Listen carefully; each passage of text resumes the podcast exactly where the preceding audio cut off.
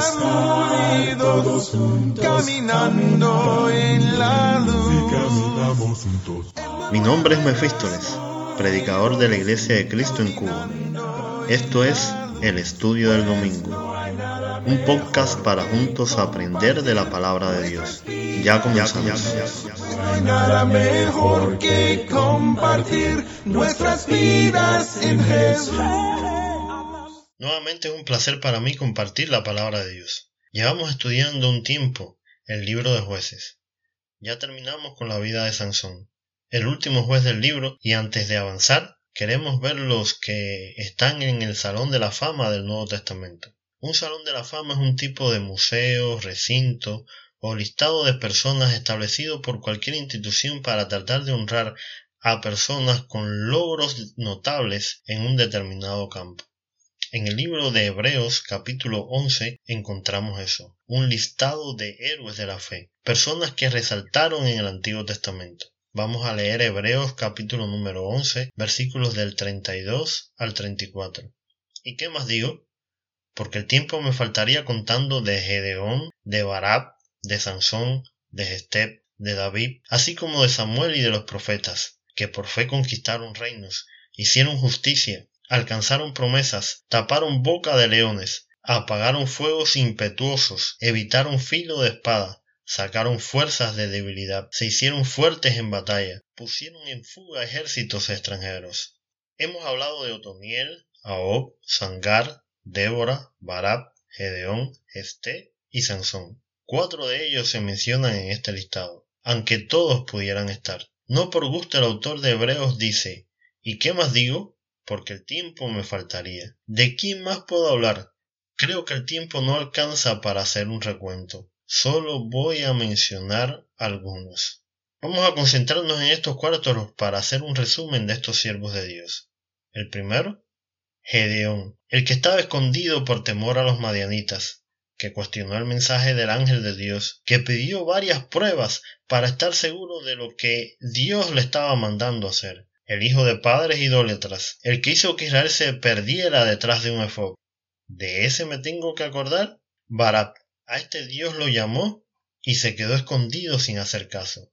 Débora lo tuvo que llamar y decirle, ven acá, a ti Dios no te mandó enfrentar a Císara. Su ejército y sus novecientos carros errados estaba lleno de pánico. Y a pesar que sabía que Jehová de los ejércitos estaba con él, le responde, si tú no vas conmigo, por allí no me aparezco.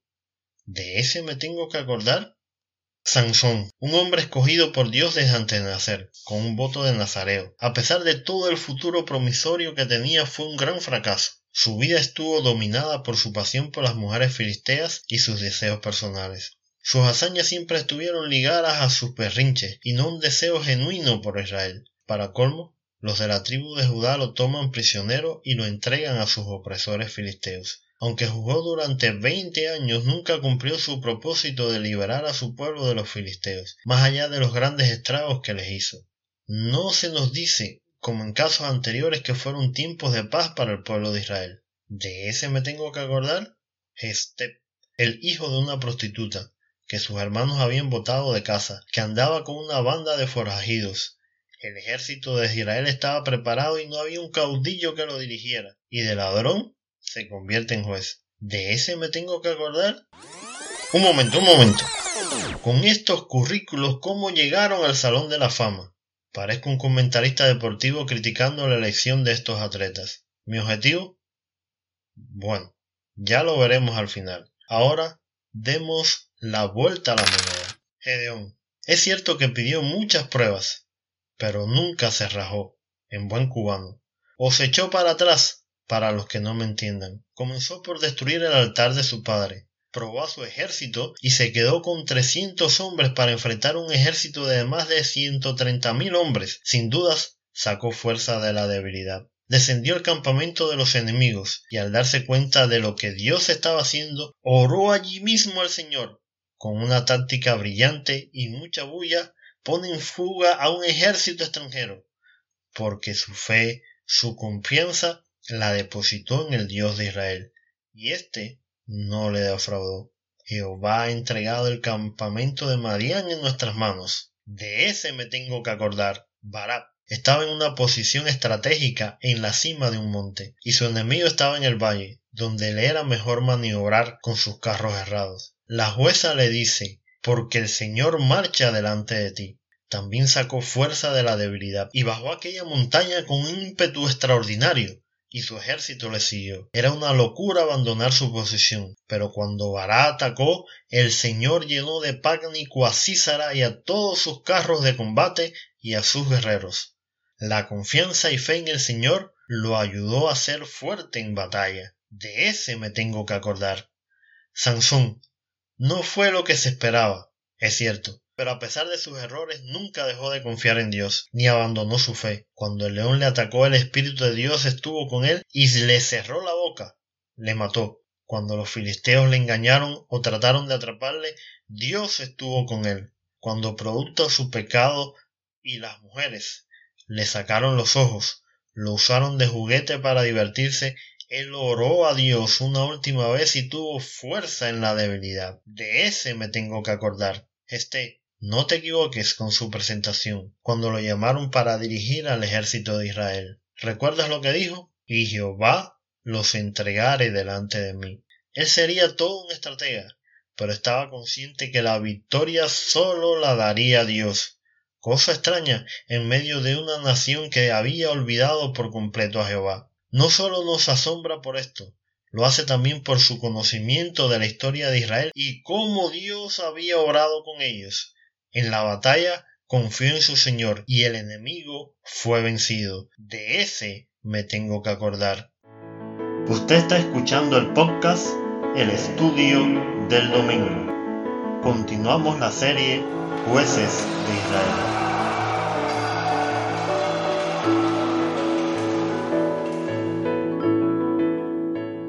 Cuando leo Hebreos 11, me admiro de los hombres que están allí, lo que hicieron y cómo confiaron en Dios, la enorme fe que tuvieron. Los veo como superhéroes inalcanzables, pero no me daba cuenta de lo equivocado que estaba. Ahora entiendo por qué estos hombres son parte del Salón de la Fama. Hemos visto primero su lado oscuro, pero su lado luminoso opaca con su brillo sus imperfecciones. Eran hombres pecadores e imperfectos, igual que yo, o usted, amigo oyente. Lo que los hace grande a ellos y lo que nos puede hacer grande a nosotros también es Dios y la fe y confianza que depositemos en Él. Él es el que nos cambia, nos perdona, nos salva, nos da paz en medio de la tormenta, nos da la victoria en medio de la prueba nos hace ganar. Cuando Dios obra a través nuestro y usa nuestras imperfecciones, hace cosas majestuosas. Solo pongamos nuestra vida en sus manos y Él hará el resto. Y aquel día, cuando los libros sean abiertos y el listado de aquellos que entren al reino de los cielos sea develado, nuestro nombre también estará allí en el libro de la vida.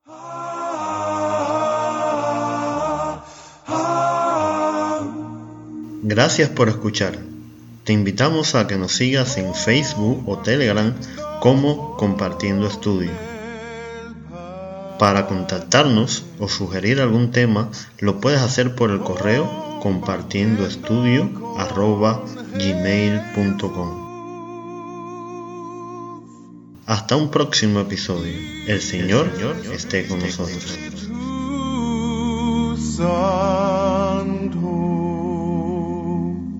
Compartiendo